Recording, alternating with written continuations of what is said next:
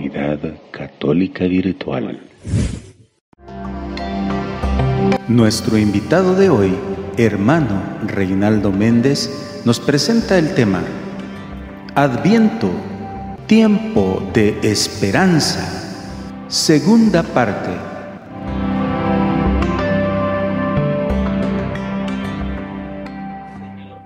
Decía en esa historia de la salvación del pueblo de Israel, una historia muy sufrida, una historia de mucho dolor, donde el, orgullo, los israelitas sabemos que son muy nacionalistas, ¿verdad? Ellos son muy orgullosos de su raza, de su gente, de su tierra, y eran dominados y eran controlados por los romanos.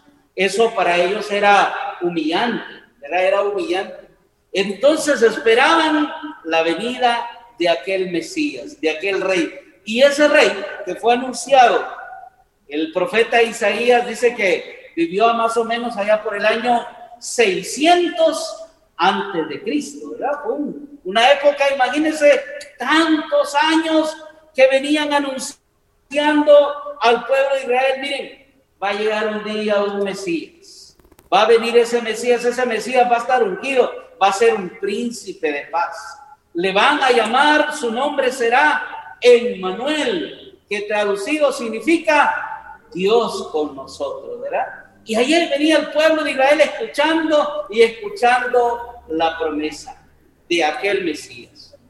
Esa promesa, queridos hermanos, como lo dijo Jesús, Evangelio según San Lucas, no, la, no lo busquen, solo anótenlo, en el capítulo 4, versículos del 18 en adelante, en el versículo 21 específicamente, cuando Jesús va a la sinagoga, lee este libro, esta lectura del libro del profeta Isaías.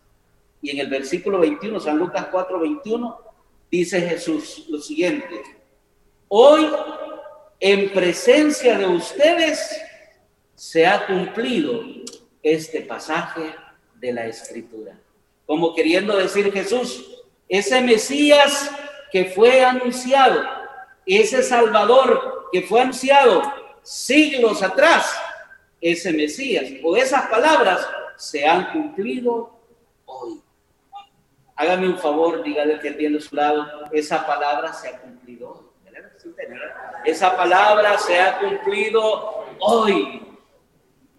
Quiero preguntar, hermano, bueno, este año, como dicen, ha sido un año de mucho, mucha tristeza, mucho dolor, mucho sufrimiento. Hay seres queridos que ya no están, hay personas que han perdido sus empleos, hermanos que son emprendedores que han perdido sus negocios, sus empresas, o ya no están caminando al mismo ritmo. Ha sido un año difícil. Ha sido un año duro, queridos hermanos. Y quizás en cuanto a las cosas materiales, podríamos decir, ha sido terrible, pero más terrible y más duro y más triste ha sido el que hayamos perdido a seres queridos, que por la fe sabemos que están con el Señor. Y pues nos duele, ¿verdad? Nos duele, nos entristece que haya hermanos que ya no están. No podemos hacernos como dicen, del ojo pacho y, y hacer como que si no ha pasado. Hay una canción popular, ¿verdad?, que suena en estos días que dice, Navidad que vuelve, tradición del año, uno van y otro van, ¿verdad? Hay quien tiene todo, dice todo lo que tiene, y sus Navidades siempre son alegres. Hay otros muy pobres que no tienen nada, son los que quisieran, dice, que nunca llegara a acabar, ¿verdad? Gracias, hermano. Navidad que vuelve. ¿Cómo vamos nosotros en estos días, hermanos? ¿Vamos llorando o vamos con esperanza, con alegría? Pues el Señor. Miren, ¿saben qué bonito? Bueno, toda esa música eh, comercial que bailamos de vez en cuando, ¿verdad? Pero nosotros los cristianos, nosotros los hijos de Dios, nosotros los encuentristas. ¿Dónde están los encuentristas?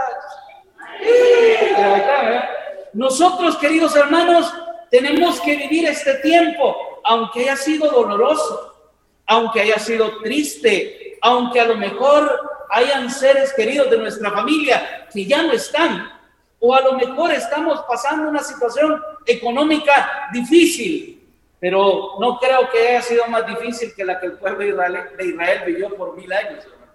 Además, como dicen por ahí, no hay mal que dure, ni cuerpo que lo resista, dice Israel. El dicho popular, no es que hayamos sufrido como ellos, es cierto, hemos padecido, hemos sufrido, hemos pasado situaciones duras.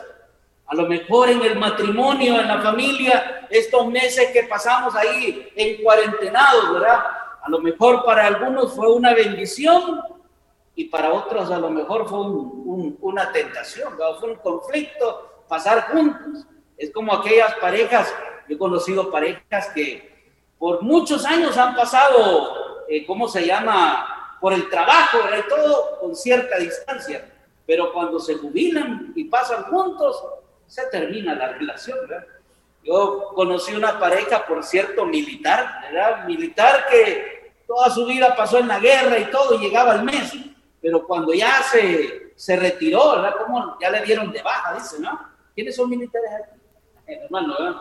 ¿Verdad? Cuando, así se dice, cuando ya le dieron de baja, ¿verdad? Solo eran, como dicen, per, como perros y gatos, solo peleando, ¿verdad? Es cierto, hemos pasado momentos difíciles, pero tenemos que vivir ese tiempo con nuestra mirada puesta en el Señor. Amén. ¿Y quién tenemos que poner la mirada? Dígale al que tiene a su lado, ponga su mirada en el Señor. Porque si la miramos en la, ponemos la mirada en la cartera, nos deprimimos, ¿verdad? Si pone la mirada en la cuenta bancaria, digo, si hay cuenta bancaria, hermanos, a lo mejor nos entristece. Hay cosas que a lo mejor este año no vamos a poder hacer, como, como la cena navideña de la comunidad, ¿verdad? No sé si van a hacer ustedes, ¿verdad? Cena navideña, creo que muchas empresas igual no van a hacer sus fiestas navideñas, no solo por economía, sino que también por medidas de bioseguridad, ¿verdad? Y tantas cosas que no vamos a tener este año, ¿verdad? A lo mejor inclusive, como dice la otra canción, nos va a tocar llorar por el ausente, ¿verdad? Porque a lo mejor tal vez el otro año esté presente, ¿verdad? Vamos a, hemos vivido momentos duros y difíciles, pero nuestra mirada siempre tiene que estar puesta en Él, en el Señor. El profeta Isaías, en la lectura que hacían, decía el profeta, el Espíritu del Señor está sobre mí, porque Él me ha ungido, número uno, para dar una buena noticia a los pobres, para dar una buena noticia a los humildes. Otras versiones van a decir, para dar una buena noticia a los que sufren. A lo mejor sufrimos algunos quizás por enfermedades, ¿verdad? Por enfermedades. Pero tenemos que, como decía, ver la vida con esperanza en nuestra parroquia. A una hermana eh, de nuestra parroquia le, se murió su, su hermano, murió los dos hermanos, fueron los que murieron. La mamá es una señora de 90 años 90 años, y no le querían dar la noticia que dos de sus hijos habían muerto hoy por el COVID, porque decían, 90 años, mi mamá le va a dar un, paro cardíaco, se va, se va a morir de la, de la impresión. Pero después de unos días le contaron a la señora. Y oigan ustedes la respuesta a lo que dijo la señora. Dice que ella le dijo a Dios, yo le he pedido a Dios, dice, que ninguno de mis hijos se muera porque yo no me quiero quedar sola, dice ¿verdad? Porque yo no me quiero quedar sola. O sea que ella todavía tiene esperanza de vida. Ella todavía quiere seguir viviendo. Yo digo, qué fe la de esta mujer. Qué fe la de esta mujer. Que a pesar de su edad, una es que ella quiere seguir viviendo, como aquel señor, ¿verdad? Que ya como sus 80 años eh, enviudó y encontró una mujer, pues para casarse, una muchacha para casarse. Y cuando los hijos le dijeron, papá, le dijeron, ¿y que no has pensado en la muerte? Le dijeron, ¿cómo no, hijo? Pero no se preocupen, si ella se me muere, yo sigo adelante. Si ella se me muere, yo sigo adelante. O sea, porque nuestra mirada debe de estar puesta en el Señor. Jesús vino a darnos buenas noticias. ¿Cuál es primero la buena noticia?